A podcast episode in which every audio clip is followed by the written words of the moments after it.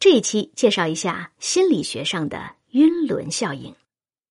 晕轮效应最早是由美国著名心理学家爱德华·桑代克于二十世纪二十年代提出的。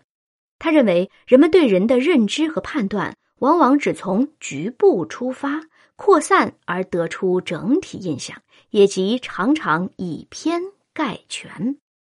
如果一个人被标明是好的，他就会被一种积极肯定的光环所笼罩，并被赋予一切都好的品质。如果一个人被标明是坏的，他就被一种消极否定的光环所笼罩，并被认为具有各种坏品质。这就好像刮风天气前夜，月亮周围出现的圆环，也就是月晕。其实呢，这圆环只不过是月亮光的扩大化而已。据此。桑代克为这一心理现象起了一个恰如其分的名称——晕轮效应，也称光环作用。而心理学家戴恩则做过这样的一个实验：他让被试者看一些照片，照片上的人有的很有魅力，有的很缺乏魅力，还有的则是中等。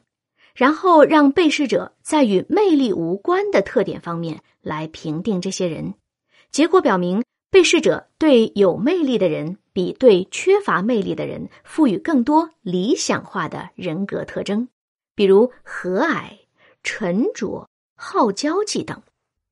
晕轮效应不但常表现在以貌取人上，而且还常表现在以服装定地位和性格，以初次言谈判定人的才能和品德等。在对不太熟悉的人进行评价时，这种效应体现的尤其明显。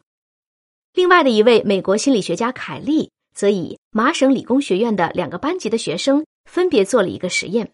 上课之前，实验者向学生宣布临时请一位研究生来代课，接着告知学生有关这位研究生的一些情况。其中，向一个班学生介绍这位研究生具有热情、勤奋、务实、果断等品质；向另一个班的学生介绍的信息，除了将热情换成了冷漠之外，其余各项都相同，而学生们并不知道，两种介绍间的差别是：下课之后，前一个班的学生与研究生一见如故，亲密攀谈；而另一个班的学生对他却是敬而远之，冷淡回避。可见，仅仅介绍中一个词的区别，竟会影响到整体的印象。学生们带着这种有色镜去观察待课者，而这位研究生也就被罩上了不同色彩的晕轮。除此之外，大家所熟知的名人效应也是一种典型的光环效应。拍广告片的多数都是那些有名的歌星、影星，而很少见到那些名不见经传的小人物。因为明星推出的商品更容易得到大家的认同。一个作家一旦出名，以前压在箱子底的稿件全然不愁发表，所有著作都不愁销售，这也都是光环效应的作用。在男女朋友之间也经常会出现光环效应，两个恩爱的人在一起，便会觉得双方身上都是优点，没有一点点缺点。这就是在刚开始喜欢上一个人的时候，其实只是喜欢上了对方表现出来的某一方面的优点，然后经过晕轮效应的扩大，才使自己觉得对方身上全是优点。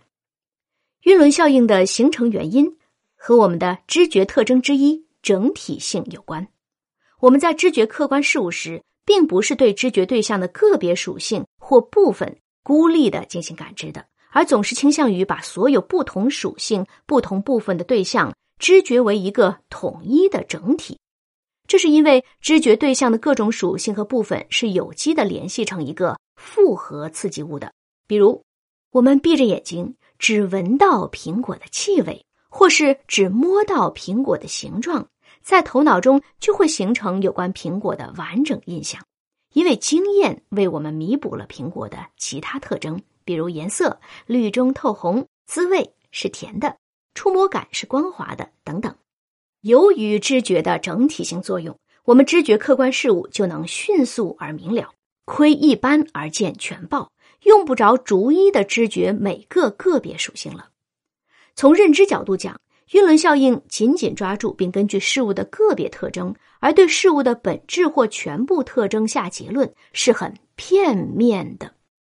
因而，在人际交往中，我们也要不时提醒自己，不要被别人的晕轮效应所影响，而陷入晕轮效应的误区。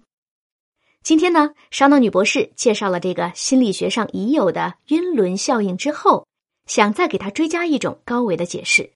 有一些特性是可能实现高维迁移的，从原本的 x 轴同时转入到 y 轴，甚至还有 z 轴等等。